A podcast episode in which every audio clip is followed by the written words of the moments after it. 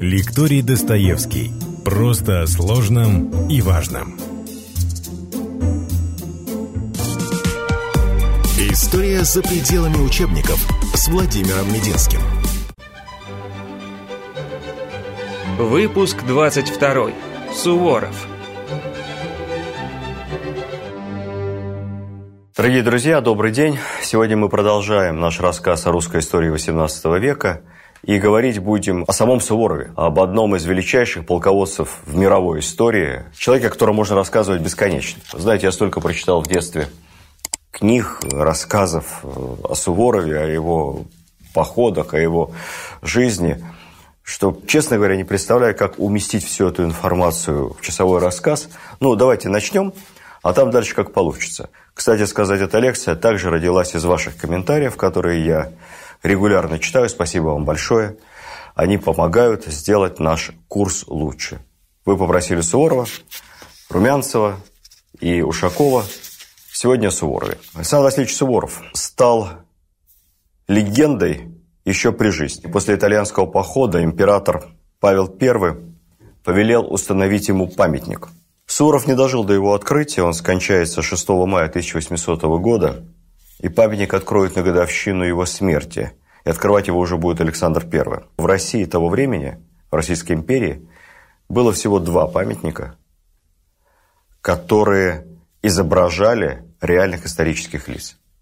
Это был знаменитый медный всадник, и это был еще один памятник Петру Первому, работа Растрелли у Михайловского замка – и вот появляется третий памятник. И это памятник Александру Суворову. Кстати сказать, памятник Минину и Пожарскому на Красной площади, который сейчас наконец-то реставрируется впервые за 200 лет, этот памятник будет четвертым в истории нашей страны. В соответствии с принципами классицизма скульптор изваял Суворова в образе Марса, бога войны, чертам лица которого было придано отдаленное сходство с Суворовым. И установлен памятник был, соответственно, не где-то, на Марсовом поле в Петербурге, потом его перенесут на площадь Суворова. Марс – бог войны.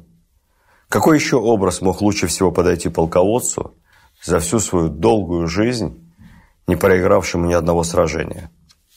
Даже в годы Великой Отечественной войны в осажденном Ленинграде этот памятник никуда не убирали. Считали, что великий победитель обязательно поможет городу и принесет победу и в этот раз. Слава Суворова при жизни была невероятной. Я расскажу вам лишь один эпизод. В 1812 году, когда французы вошли в Москву, так получилось, что его единственная дочь Наталья, Суворочка, как с любовью звал ее отец, не успела вовремя уехать из города. Ее экипаж был остановлен французским патрулем на выезде, но после того, как она назвала свое имя и сказала, кто был ее отец, французские офицеры выстроились, отдали честь и приказали беспрепятственно выпустить дочь самого Суворова из Москвы. Даже Наполеон, который был скуп на похвалы своим соперникам, особенно русским, не удержался в воспоминаниях, описывая итальянскую кампанию Суворова, характеризовал ее как совершенно блестящую. Служба Александра Суворова началась в 1742 году. Мальчику всего лишь 12 лет, его зачислили в лейб-гвардии Семеновский полк, и продолжалась она 58 лет. Соров будет побеждать всегда при численном превосходстве противника. Воевать надо не числом, а умением, станет его девизом. Все его победы, особенно победы последних лет жизни, крупнейший немецкий военный теоретик Карл фон Клаузевиц назовет абсолютным чудом – давайте посмотрим постепенно жизнь Суворова. У нас не получится сегодня рассказа, детализирующего его воинские подвиги, потому что об этом так много написано, об этом так много снято. И если мы углубимся в особенности именно военной истории, то, наверное, наш рассказ затянется на долгие-долгие часы. Поэтому я постараюсь больше говорить о Суворове как о человеке, о его жизни, о его характере, о его семье, быте о его принципах воинского искусства. Так вот, давайте пройдем по основным вехам жизненного пути Суворова и посмотрим, что же это были за чудеса. И при ближайшем рассмотрении окажется, что по-настоящему чудесное в биографии Суворова началось, когда ему уже было больше 40 лет. И все эти чудеса оказываются прямым следствием лишь двух вещей. Его невероятной целеустремленности и силы воли и постоянной безостановочной тренировки, учебы. Он всю жизнь учился, всю жизнь учил своих подчиненных. Фамилия Суворов, она откуда-то с севера Руси. Слово «суворый» на севере один из говоров означало «суровый», «строгий». Так что, скорее всего, когда Александр Суворов говорил потом, помните во времена Павла, что пудра не порох, букли не пушки, коса не тесак, а я не немец, а природный русак, был совершенно прав. Вообще, Суворов москвич. Родился он 13 ноября 1730 года. У его семьи была усадьба в пригороде на востоке Москвы, на Яузе, примерно в том районе, где Петр создавал Преображенские Семеновские полки. Петр I был знаком с дедом Суворова, запросто к нему заходил в гости. Дед Суворова был бывшим стрельцом, который перешел на службу в новую Петровскую армию и дослужился до звания генеральный писарь Преображенского полка. У деда родился сын Василий, Соответственно, сына тоже записали в родной Преображенский полк, но тут обнаружилось, что Василий человек совершенно незаурядный. У него была явная склонность к иностранным языкам. Работал, как бы сейчас сказали, профессиональным переводчиком. Кроме этого, он серьезно интересовался техническими науками. Изучал инженерное дело, фортификацию. Есть сведения в архивах о том, что Петр I собирался его отправить учиться за границу, но, к сожалению, мы точно не знаем, деталей его заграничного обучения. Служил отец Суворов очень достойно. Он стал генералом, сенатором, довольно известным при дворе человеком, но самое главное, он был очень хорошим организатором службы тыла в систему материально-технического обеспечения русской постпетровской армии. Истории про то, как маленький тщедушный мальчик Суворов все время болел, чихал. И вот в гости к его родителям пришел араб Петра Великого каннибал, посмотрел на мальчишку и сказал ему, надо как-то тебя определить на армейскую службу, чтобы ты был покрепче, чтобы не был таким тщедушным. Это, конечно, более поздние выдумки, никаких реальных подтверждений этой истории нет. Но, кстати, как нет никаких подтверждений тому, что был Александр Суворов таким уж болезненным. На самом деле он был спортивного худощавого телосложения. Всегда, всю свою жизнь. Сразу скажу, тот образ, который создан не российским, мировым кинематографом, образ, который создан в литературе, сухонький, маленький, такой старичок, шутник, немножко юродствующий перед сильными мира сего, невысокий, этот образ никакого отношения к реальному Суворову не имеет. Я сам недавно был совершенно потрясен, увидев, во-первых, посмертную маску Суворова. Это самое точное изображение. Хранится в музее Суворова в Петербурге.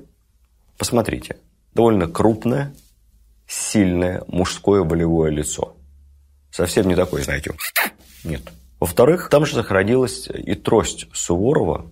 Суворов хромал, он несколько раз был ранен. В преклонные годы он ходил все время с тростью. Он на нее опирался, использовал ее как такой полукостыль. Довольно тяжелая, специально была для него сделана, и вот она чудом сохранилась, попала в музей. Любой доктор, посчитав, э, какого надо быть роста, чтобы опираться на эту трость, Безошибочно вам скажут, что рост Суворова не менее 175 сантиметров. Может быть, даже чуть побольше. По тем временам, когда пригодным рекрутом считался солдат ростом выше 155 сантиметров, а средний рост, ну, если мы не берем гренадер и не берем великанов елизаветинских и екатерининских гвардейцев, средний рост солдата в армии 165, то Суворов существенно выше среднего роста. Еще раз скажу, был просто такой спортивно-мускулистого, жилистого телосложения. Что еще интересно? Существует большое количество портретов Суворова, и все они очень разные. Вообще Суворов портреты не любил. Не знаю, насколько это правда. Написать портрет Суворова для художников всегда было проблемой. Позировать он, конечно, терпеть не мог. Так вот, те портреты, которые существуют Суворова, они показывают нам довольно разных людей, разной внешности. И до сих пор э, военные историки спорят, а как, собственно, выглядел Суворов на самом деле. Из тех портретов, которые я видел, мне кажется, наиболее достоверным написано уже в последние годы его жизни, по-моему, немецким, австрийским живописцем, примерно во время итальянских походов. Этот портрет более всего напоминает посмертную маску Суворова. Так что в конце своей жизни Суворов выглядел примерно так. Как он выглядел раньше, честно говоря, мы точно не знаем. С юных лет Александр действительно, будучи невероятно увлечен военной историей, запоем читая книги, которые ему давал его отец, он приучил себя к спартанскому образу жизни. Очень рано вставал, практически до рассвета. Всегда делал утреннюю зарядку обливался холодной водой, до самых преклонных лет бегал по утрам, совершенно не характерно для того времени. Более того, дабы не терять э, во время утренней пробежки время впустую, Суворов еще на бегу громко повторял иностранные слова. Он всю свою жизнь учил разные иностранные языки, об этом я еще расскажу. Вообще он все время учился. Любимое место в доме маленького Суворова – это библиотека. Кстати сказать, отец, вот достойный человек, старался обучить своего сына и языкам, и математике, и военно-инженерным дисциплинам. Известно, что он, будучи переводчиком труда по фортификации самого, пожалуй, прославленного французского военного инженера того времени, маркиза де Вабана, переводил этот труд все время привлекая своего сына Сашу, чтобы он посидел рядом, послушал, помог ему сделать какие-то записи. И таким образом вместе с отцом Александр в молодости постигал азы фортификации. Собственно, любовь к книгам также была привита Александру Суворову его отцом. Возвращаясь к иностранным языкам, известно, что в молодости, поступив на службу в полк, Суворов уже свободно говорил по-французски и по-немецки. А к концу жизни он также выучил, не знаю, во время ли пробежек или в небольших перерывах между сражениями, итальянский, польский, финский, немного татарский и турецкий языки. Настоящий полиглот. Уже на склоне лет, будучи необычным, а тройным генерал-фельдмаршалом, почему тройным об этом я вам еще расскажу, он объяснял секрет своих успехов очень просто. Позволю себе процитировать. «Никогда не соблазняясь приманчивым пением сирен роскошной и беспечной жизни, обращался я всегда с драгоценнейшим на земле сокровищем, временем. Обращался с временем бережно и деятельно. Вот вам на полном серьезе один из тех заветов великого полководца, который в нашу эпоху постоянного увлечения, какого-то бессмысленного прожигания времени, компьютерных игр, сериалов, бог знает чего еще, всех этих приятных, но по сути своей бессмысленных и беспечных развлечений в ущерб собственному развитию, этот завет Александра Суворова звучит весьма актуально. С чего началась служба Суворова? Мы все помним по лучшей художественной книге об истории XVIII века, как я шутя всегда говорю студентам, по «Капитанской дочке», что детей записывали с измальства в гвардейские полки, где они служили, служили, служили согласно распоряжениям Петра I, и к 16 годам, так ни разу и не появившись на службе, получали первый офицерский чин. Возможно, в годы Екатерины, описываемых Пушкиным событий, уже, наверное, так и было, но во времена Суворова это все-таки было пораньше, все было не так просто. В 12 лет Суворов подает прошение с просьбой определить его в Семеновский полк солдатом.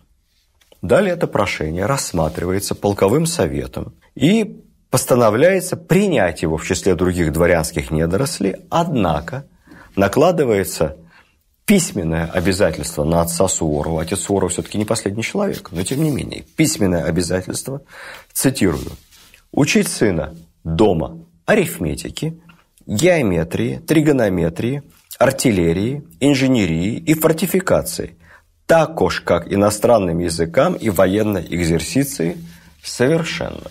Отчеты об успехах в этой учебе должны были ежегодно посылаться в полк. Успехи поощрялись. И когда в 17 лет, это было уже при Елизавете Петровне, Суворов появляется в Семеновском полку, он выдерживает строгий экзамен по всем этим дисциплинам, после успешной сдачи которого становится никаким не офицером, а всего-навсего капралом, ефрейтором. Солдатом, ефрейтором, капралом Александр Суворов был усердным. В качестве примера приводится реальная история.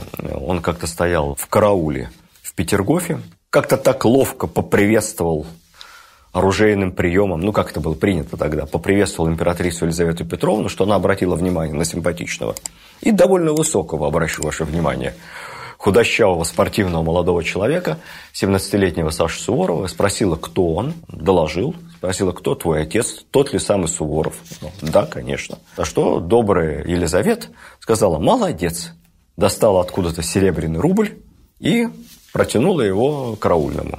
А что, не шелохнувшись, Александр Суворов сказал, никак нет, устав брать на посту деньги воспрещает и подношение. Елизавета рассмеялась, говорит, ну, молодец, знаешь службу, и положила серебряный рубль на землю у его ног.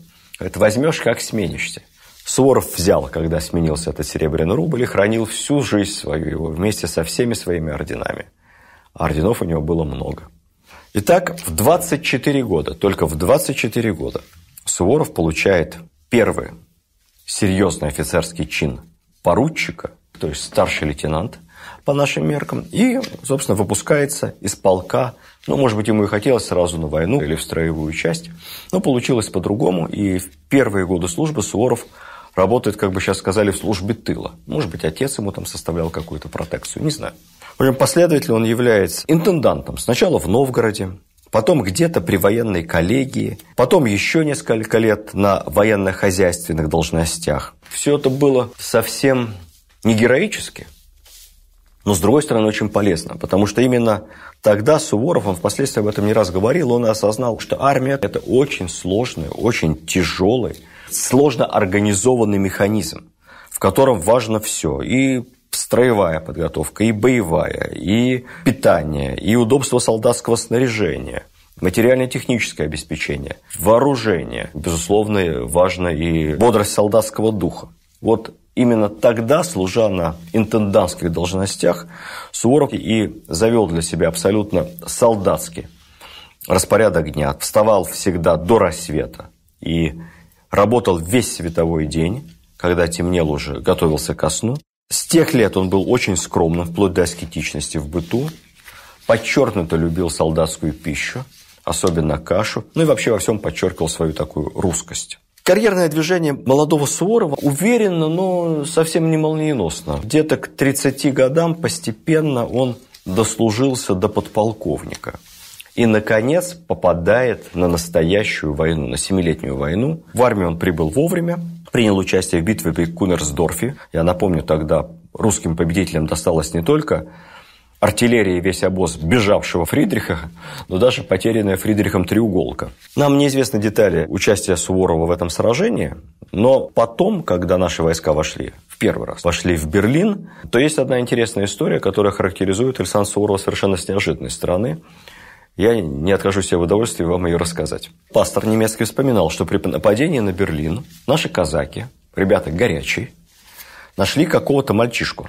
Я полагаю, что они просто его подобрали. Поскольку мальчик был очень хорошо одет, то они рассчитывали, что он сын богатеньких родителей, и они могут получить от родителей за возврат этого мальчика серьезное вознаграждение. Мальчик рыдал, по-русски не понимал, диких казаков страшно боялся. Все это немецкий пастор в своих воспоминаниях крайне живописует. И вот тут появляется среди казаков некий русский молодой офицер, который мальчишку отнял, Дальше содержал его несколько недель при себе, очень хорошо его кормил, ухаживал за ним, как будто за собственным сыном. Офицер отлично говорит по-немецки. Выяснив у мальчика, как зовут его мать, где примерно она живет, он написал матери письмо. К тому времени наши войска вернулись на зимние квартиры в Кенигсберг.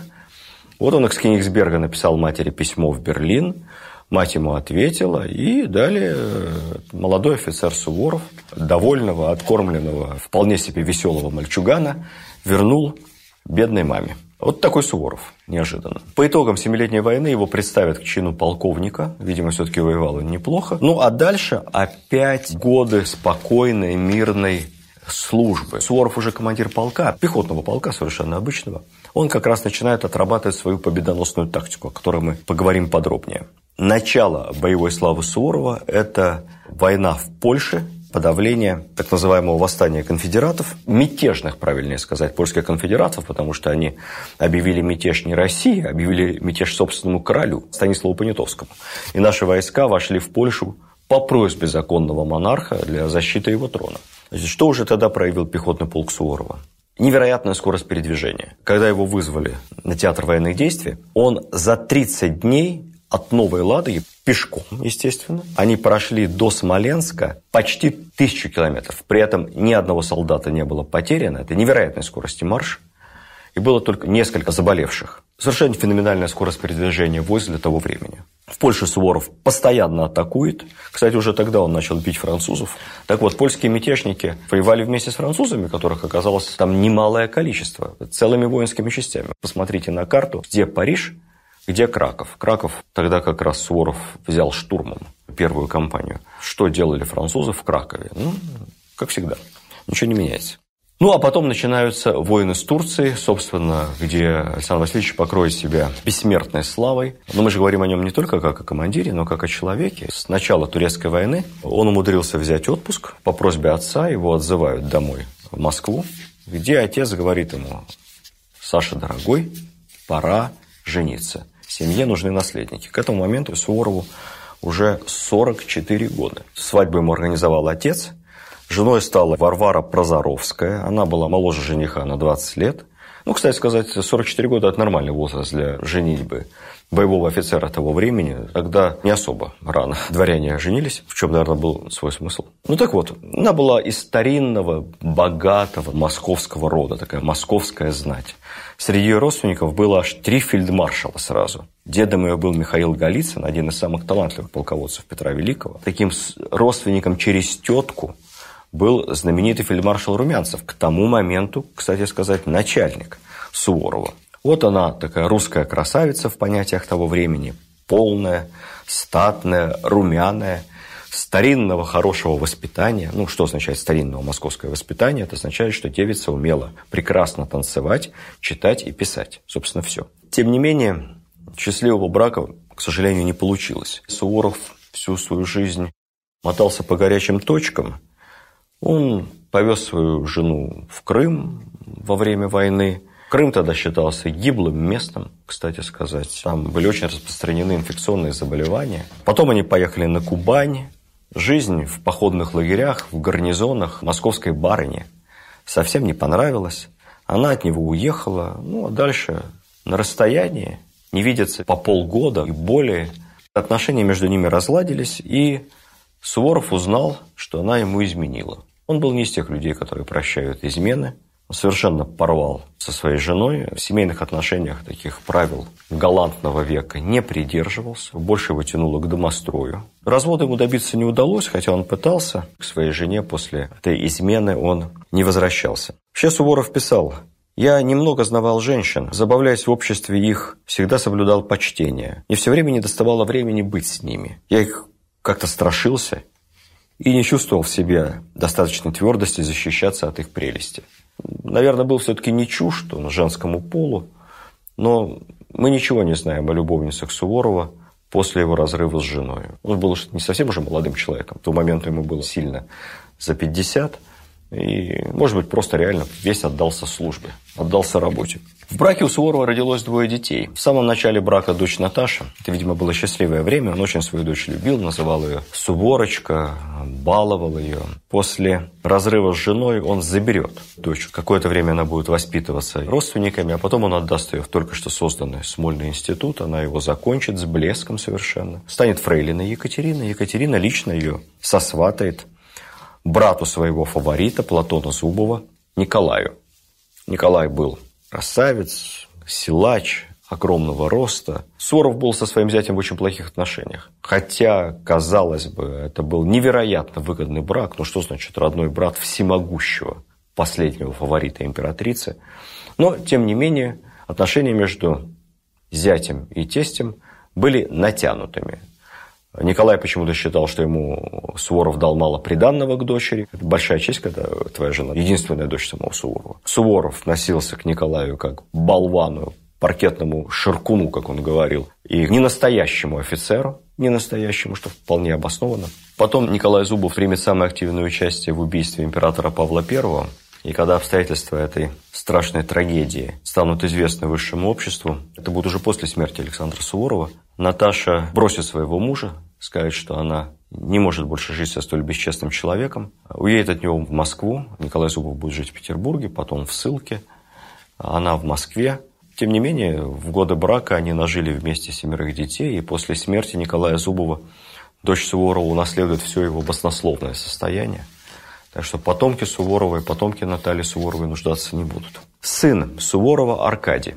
Мы очень мало о нем знаем, а жаль. Знаем лишь то, что Суворов долгое время его не признавал. Он считал, что это не родной его ребенок. Но как-то Наташа, когда Суворов был в ссылке, привезла к нему Аркадия. Они поговорили, и, будучи в преклонных годах, Александр Суворов серьезно занялся воспитанием своего сына. Он взял его с собой в армию, все время был рядом с ним – и надо сказать, что оказался очень порядочным, смелым и ярким по-своему молодым человеком. Был храбрый офицер, разделял все тяготы военной службы вместе со своим отцом. Действительно, хотел соответствовать славе своей фамилии. К сожалению, жизнь его оборвалась трагически. В 27 лет прямо накануне войны с Наполеоном в 1711 году Аркадий Суворов, он будет очень молодым генералом, уже командиром дивизии, трагически погибнет во время очередной войны с Турцией, бросится в реку спасать своего тенщика. И, видимо, течение сильное, водоворот, хотя он хорошо умел плавать, но не выплыл, сам утонул. Трагическая гибель, ну, судя по своему характеру и по способностям военным, наверняка был бы одним из героев войны 812 года. Трагическая смерть. Но, однако, вернемся к самому Суворову. После окончания Первой русско-турецкой войны Суворов продолжает мотаться по горячим точкам. Сначала его направляют для утушения бунта Пугачева. Там особо активного участия в боевых действиях он не примет. К этому моменту уже фактически восстание Пугачева выдохнется. Потом в Крым. Кстати, в Крыму был очень интересный эпизод, поскольку в этот момент по всей Южной Европе прокатилась эпидемия чумы. Суворов прибыл в Евпаторию. И, надо сказать, вот один в один, как Григорий Орлов. Принял самые разумные, четкие и радикальные меры. Его солдаты вычищали в городе все конюшни, все туалеты, убирали мусор, сжигали все непотребное – отремонтировали и очистили все колодцы, фонтаны и бани. Он распорядился сделать купание в бане на период эпидемии бесплатным. Выдавались даже какие-то специальные моющие средства бесплатно. Идеальный порядок был наведен на рынках, проверялось качество продукции. Жесткий карантин для всех въезжающих в город и ввозимых в город товаров. То есть нельзя было ничего доставить в город, чтобы не отлежало какое-то время на карантине. Даже жители города, поразительно, всех до одного принудили полностью заново побелить краской все свои дома и дворы изнутри и снаружи. Ну, во-первых, люди были заняты делом, а во-вторых, красиво, порядок, чистота. В общем, как бы то ни было, но среди солдат, подчиненных Суворову во время эпидемии чумы, это абсолютно невероятно, не было ни одного умершего. И во всех районах, которые контролировали войска Суворова, эпидемия очень быстро сошла на нет. Дико звучит, но нашлись жалобщики. Христиане местные, крымские, писали Екатерине, что генерал Суворов совершенно обосурманился. Знает язык не только крымских татар, но и турок, и с ними разговаривает. Такая претензия. Мусульмане тоже писали жалобы на Суворова в Петербург. Они писали, что Суворов демонстрирует неуважение к исламу тем, что постоянно ходит в церковь, христианскую, естественно, православную, громко звонит в колокола и сам поет в церковном хоре.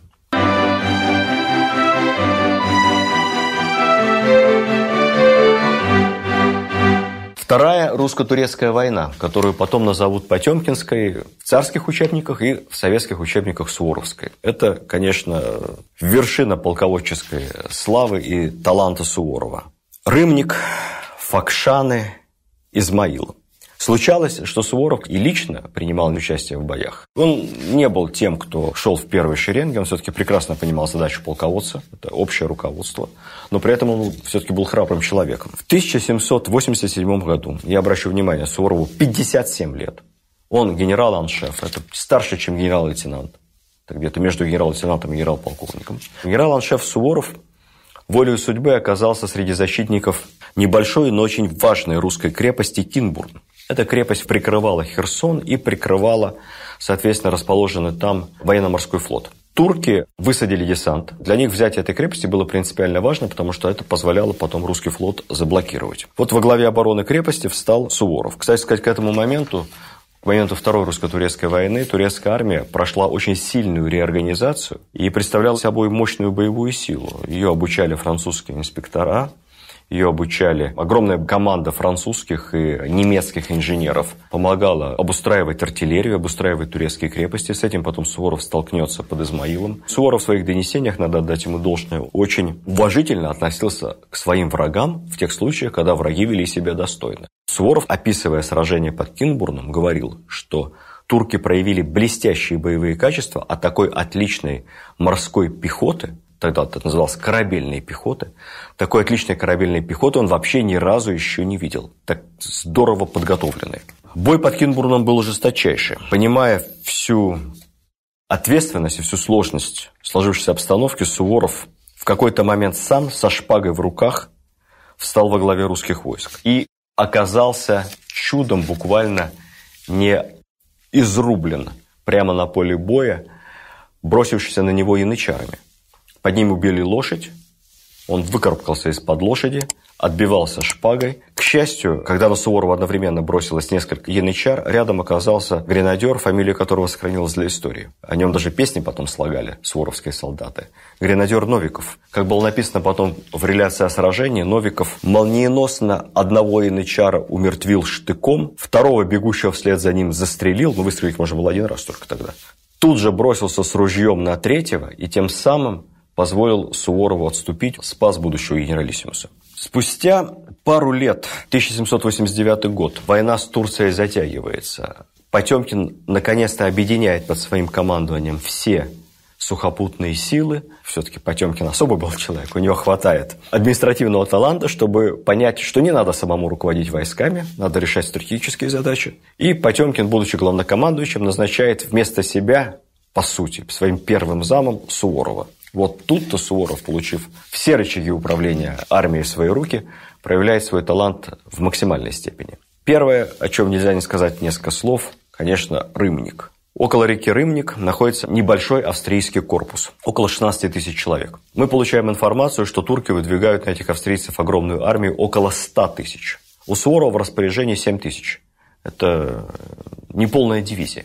Вот со своими семью тысячами Суворов в свойственном ему стиле совершает невероятный рывок к Рымнику и проходит за два с небольшим дня 100 километров. Вы кроссовки оденьте и по беговой дорожке попробуйте за два дня пробежать 100 километров в спортивной форме. А теперь представьте себе, бездорожье, каждый солдат несет на себе килограмм 15 амуниции, обозы, оружие, жара, несовременные сапоги солдатские. У них нет даже различия на правую и на левую ногу. Это сапоги с единой колодкой. Только портянки спасают ноги от полного самоуничтожения. И вот в таком виде суворовские богатыри 100 километров за два дня. Он успевает прийти на помощь этим австрийцам. У них уже объединенная армия. Это сколько получается, посчитайте, 16 плюс 7, меньше 25 тысяч человек. Навстречу 100 тысяч турок в четверо больше.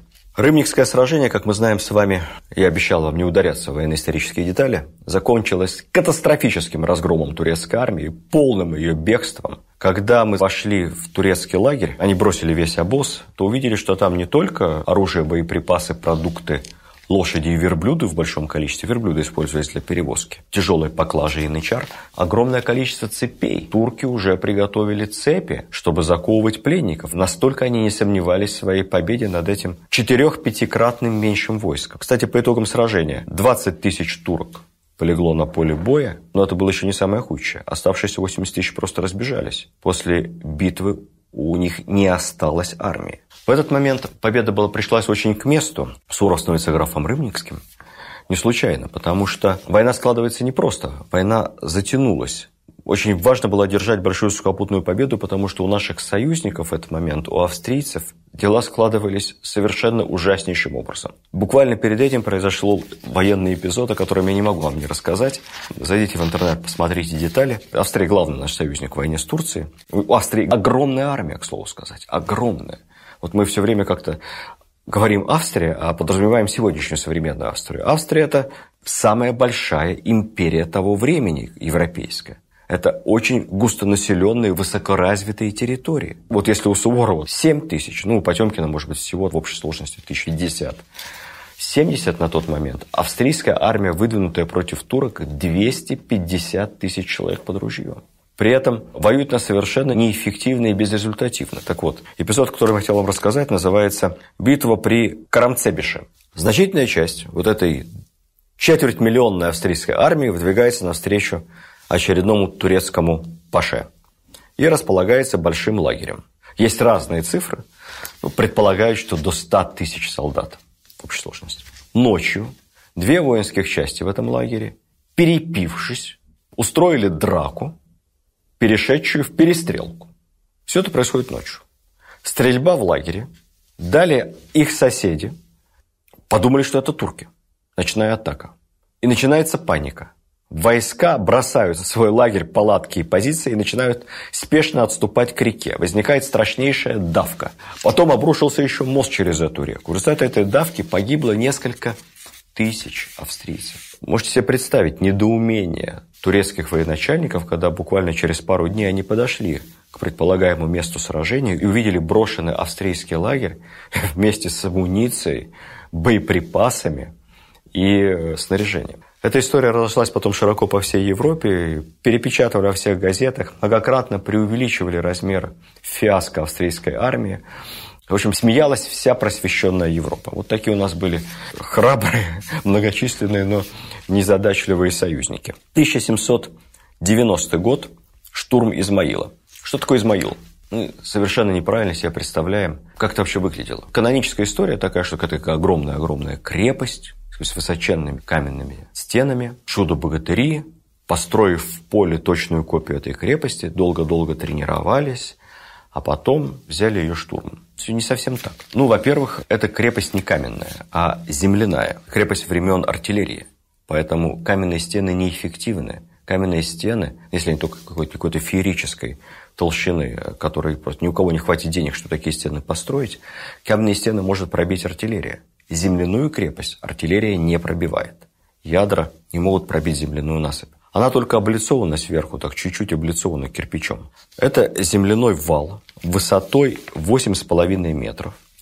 Перед этим валом глубина еще 10 метров и ширина рва 12 метров. Ров этот частично заполнен водой. То есть, чтобы влезть на вал с дна рва на вершину вала, необходимо, чтобы высота лестницы была 20 метров. Ну, представьте, 20 метров – это 6 шесть с половиной этажей жилой дом. Ты как ту лестницу понесешь? Пробить артиллерией практически невозможно. Крепость построена очень грамотно. Строили крепость французские инженеры, опять же. Она защищена артиллерией со всех точек и является собой абсолютно неприступную фортификацию. Потемкин, поручая Суворову штурм Измаила, так и написал. «Поручаю тебе, цитирую, «сие заведомо безнадежное дело, Суворов, прибыв к Измаилу, осмотрев внимательно крепость, охарактеризовал ее как крепость без слабых мест. Она действительно считалась на тот момент неприступной. История даже сохранила имена инженеров, которые ее строили. Это Делафит Клаве и немец Рихтер, то есть такая франко-германская крепость. Крепость усилена громадным, хорошо подготовленным гарнизоном. 35 тысяч профессиональных турецких солдат. Суворов, подойдя к стенам крепости, имеет в собственном распоряжении 31 тысячу солдат. Это немыслимо. Штурмуя неприступную крепость, он штурмует ее в меньшинстве. Крепости это добрали долго. Брали их измором, многомесячными осадами. Блокировали коммуникации. Добивались голода, либо прекращения подачи воды. Но ни на что на это у Суворова нет времени. Во-первых, время декабрь. Во-вторых, международная ситуация, в которой оказалась Российская империя в 1790 году, невероятно тяжелая. К этому моменту Австрия, ну, после всех своих этих комичных и, и менее комичных поражений, после смерти императора, который поддерживал Екатерину, там сменилась власть еще, Австрия в одностороннем порядке выходит из союза с Россией, и Россия остается с Турцией один на один. Кроме этого, на севере идет война с Швецией. Турки ведь не случайно затеяли эту очередную агрессию против России, потому что они синхронизировали свои действия со шведами. В Польше постоянное брожение, которое требует нахождения там довольно крупных русских гарнизонов. В этой ситуации нужно было предпринять какую-то большую победу, чтобы вывести Турцию из войны. Поэтому штурм Измаила – это не рядовое событие, это важнейшая политическая история, которая определяет собой результат многолетнего противостояния с Турцией на юге России. Что сделает Суворов? Суворов берет город, берет Измаил за 9 дней. 9 дней. Он немедленно прибыв организует обучение войск. Конечно, он не строил никакую копию Измаила. Невозможно построить. Это, у него протяженность стен 6,5 километров. Наверное, был построен какой-то небольшой элемент глубокого рва с э, валом земляным. И вот через этот ров вал с гигантскими лестницами всю армию угоняют двое суток без перерыва. Причем тренировки идут и днем, и ночью, чтобы солдат умел синхронно действовать в любом режиме. Затем посылается знаменитый ультиматум Суворова коменданту Измаила. Я с войсками прибыл сюда. 24 часа на размышление воля. Первый мой выстрел – неволя. Штурм – смерть. Кратко, ну понятно. Что значит 24 часа воля? Это означает сдача с почетом, с сохранением знамен без плена. Можно будет вывести гарнизон с оружием из крепости. Насмешливый ответ Паши тоже войдет в историю. Скорее небо упадет на землю, и Дунай потечет вспять, чем сдастся Измаил. После этого в течение двух дней ведется интенсивнейший артобстрел крепости. Пробить стены, еще раз скажу, невозможно. Главная задача которого – это подавить артиллерию на валах Измаила. В темноте, до рассвета, русская армия с трех сторон устремляется на штурм. Сопротивление будет оказывать каждый дом. Только через 12 часов в пятом часу вечера крепость будет полностью взята. Турки сражались отчаянно, но Суворов добился абсолютно невозможного. Наши войска потеряли при штурме около 4 тысяч убитыми. Турки – 26, практически всех. Только к окончанию штурма они уже начали сдаваться в плен. Только на очистку от тел убитых в Измаиле понадобилось 6 суток. Поскольку мы говорили с вами, что Суворов фактически исполняет обязанности главнокомандующего армии который командует Потемкин, я не могу не сказать пару слов о реальных отношениях между Потемкиным и Суворовым. Дело в том, что в советских учебниках истории это изображалось примерно следующим образом. Вельможа Потемкин, сибарит, бездельник, фаворит Екатерины изнеженный, ревновал Суворова, постоянно отдавал ему глупые приказания и вообще всячески мешал ему своей медлительностью. Суворов в ответ якобы говорил Потемкину глаза то, что думал, за что ревнивый Потемкин вечно обносил Суворова наградами и титулами в своих реляциях императрицы, принижая его заслуги и возвеличивая свои. Ну, мы с вами, к счастью, вышли за рамки идеологического рассмотрения нашей славной истории, поэтому можем говорить правду. Все было совсем не так. Потемкин был не просто начальником Суворова, не просто был его боевым товарищем. Их сближали гораздо больше, чем личная приязнь или неприязнь. По сути своей это вообще не имело никакого значения. Потемкин и Суворов были единомышленниками. Это абсолютно видно из анализа всех бумаг, реляций, которыми они обменивались, писем и вообще отношения к друг другу. Надо понимать, что в силу разницы полномочий, масштабов ответственности, ну и, наконец, объективно существовавшей тогда субординации, роль Потемкина в событиях, связанных с присоединением Крыма и Новороссии к России, и в том числе в ходе Второй Потемкинской турецкой войны, конечно, эта роль была гораздо более значительной. Потемкин решал задачи глобального государственного масштаба, не только военные, но при этом он исключительно уважал и ценил Суворова. Надо отметить, что к этому моменту у Суворова были почти все ордена Российской империи. Не хватало только двух самых высших – ордена Андрея Первозванного и ордена Святого Георгия первой степени. Правила награждения того времени предполагали, я не беру случаев с фаворитами, всякие нелепые и неприятные для нашей истории исключения, но в целом, если вести речь о системе, то правила награждения того времени предполагали, что нельзя получить высокий орден в обход другого военачальника или другого заслуженного вельможи, который дольше тебя находится на службе. Принцип был такой, что награждают не только того, кто заслужил, но и того, кто старее, кто дольше служит в определенном чине. И вот эту старинную заведенную практику Екатерина стремилась по возможности не нарушать. Однако, Нарушать эту практику приходилось и не раз. И в первую очередь по обращениям Потемкина. Я процитирую письмо, которое Потемкин отправит Екатерине по личной линии, так сказать, как раз после той самой битвы при Кинбурне, которую я вам описывал, когда Суворов со шпагой повел своих солдат в контратаку, и когда чуть не был изрублен янычарами. Кстати сказать, он получил в этом сражении два ранения. Так вот, после этой победы Екатерина написала, что хочет наградить Суворова, отличившегося какой-нибудь деревней или ценной вещицей, то есть материально. Потемкин прекрасно понимает, что Суворов человек необычайно честолюбивый и в то же время совершенно не зацикленный на деньгах, пишет следующее. Кавычки открываются. «Я не хочу делать сравнения, имеется в виду среди уже имеющихся кавалеров высоких орденов. Я не хочу делать сравнения, сколько таких, в коих нет ни веры, ни верности, и сколько таких, в коих нет ни службы, ни храбрости. Награждение орденом достойного – честь самому ордену. Я начинаю с себя, отдайте Суворову мой. Что значит ни веры, ни верности, ни службы, ни храбрости? За веру и верность – это девиз ордена Андрея Первозванного, а за службу и храбрость – девиз ордена Святого Георгия. Прозрачный намек императрицы. Более чем прозрачный. Екатерина услышала.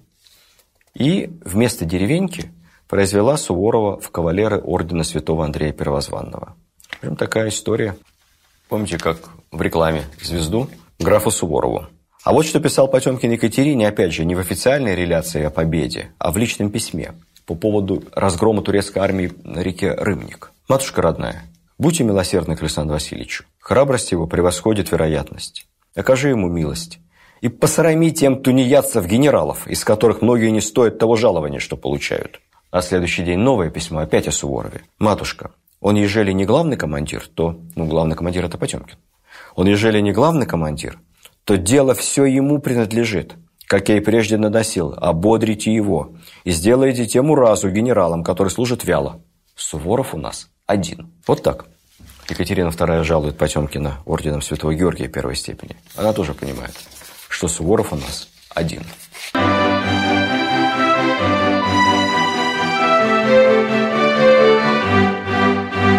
«1794 год, Суворову 64 года, и он опять в Польше. Тяжелая история. Восстание Костюшка.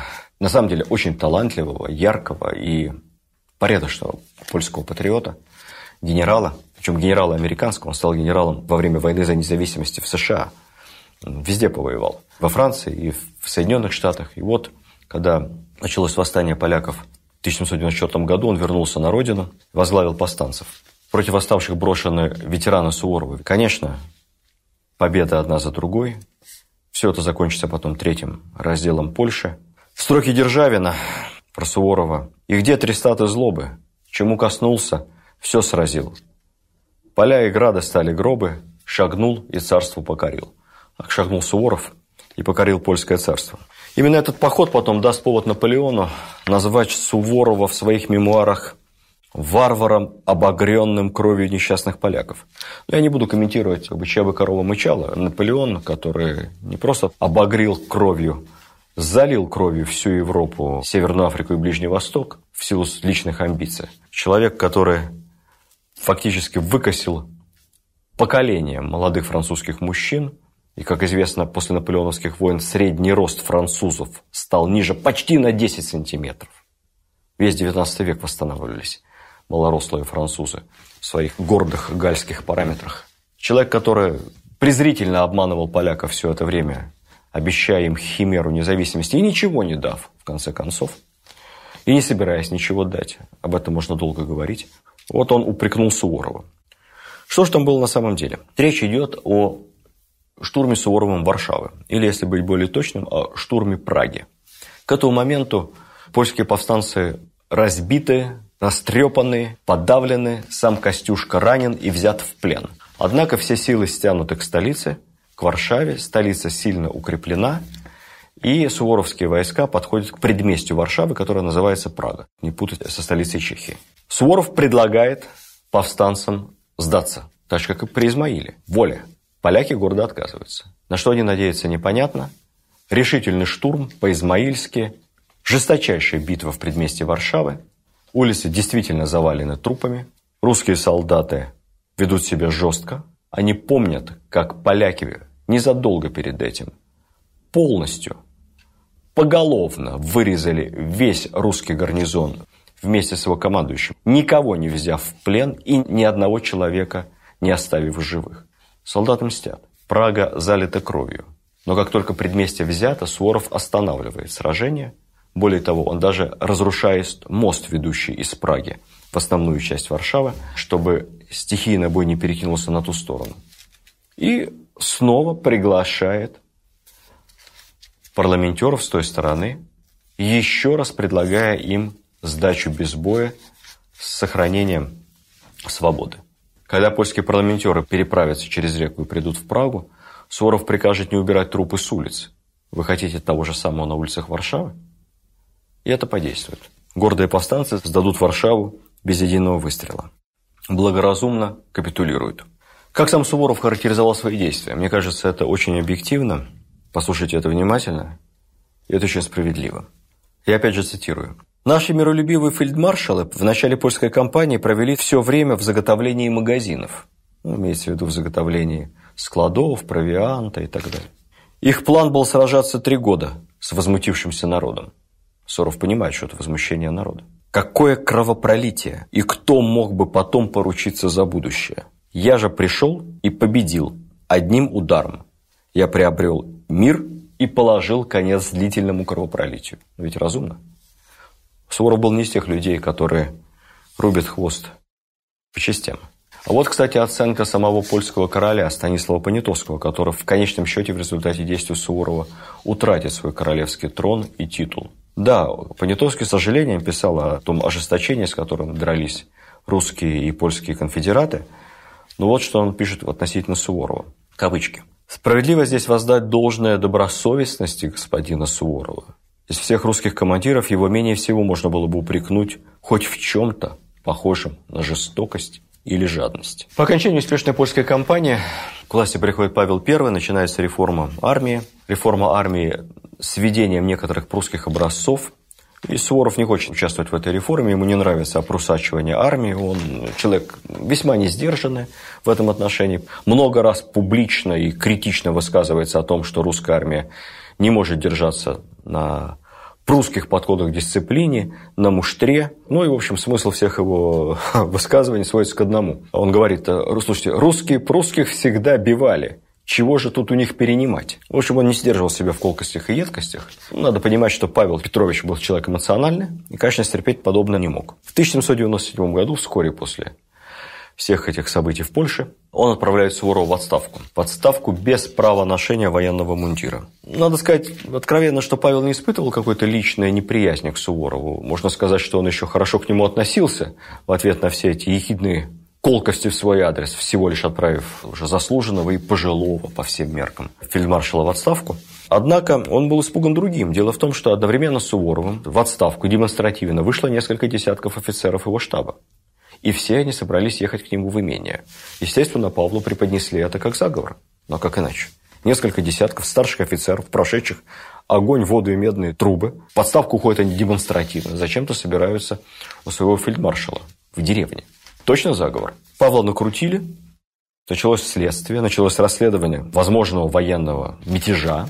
Несколько офицеров было арестовано. Кстати, потом, когда все утрясется, их всех выпустят на свободу. Режим содержания Суворова ужесточили, то есть стали просматривать его почту. И ему запретили отъезжать из имения Кончанское в Новгородской области далее, чем на 10 верст без разрешения. То есть он должен был запросить разрешение на отъезд. Суворов, естественно, страшно обиделся на это, на все. Никакого заговора не было даже и в помине. Поэтому он пишет Павлу злобно-иронично покаянное письмо, где просит у государя разрешения ни много ни мало как уйти в монастырь на старости лет.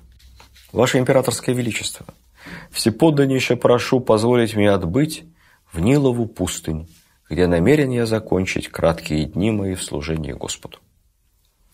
Однако свидание с Богом было отложено, потому что в начале 1799 года адъютант императора привезет от Павла другое письмо, в котором царь, бывает редко у царей, очень редко, царь извинится перед Суворовым, скажет ему, ладно, теперь нам не время рассчитываться, виноватого Бог простит, и попросит Суворова возглавить союзную русско-австрийскую армию на итальянском театре военных действий. Ну, дальше, что будет в Италии, я расскажу вам в следующей лекции. Вы знаете, искренне хотел уложиться в одну, но не получается. Суворов настолько необъемен как личность. В следующий раз мы поговорим о Суворове не только как о полководце, конечно, поговорим о его блестящей итальянской компании, но поговорим о нем как хозяйственнике, как о человеке, как о помещике, как это неудивительно. Может быть, вы узнаете кое-что новое. До следующей встречи. Видеоверсию данного подкаста смотрите на сайте достоверно.ру.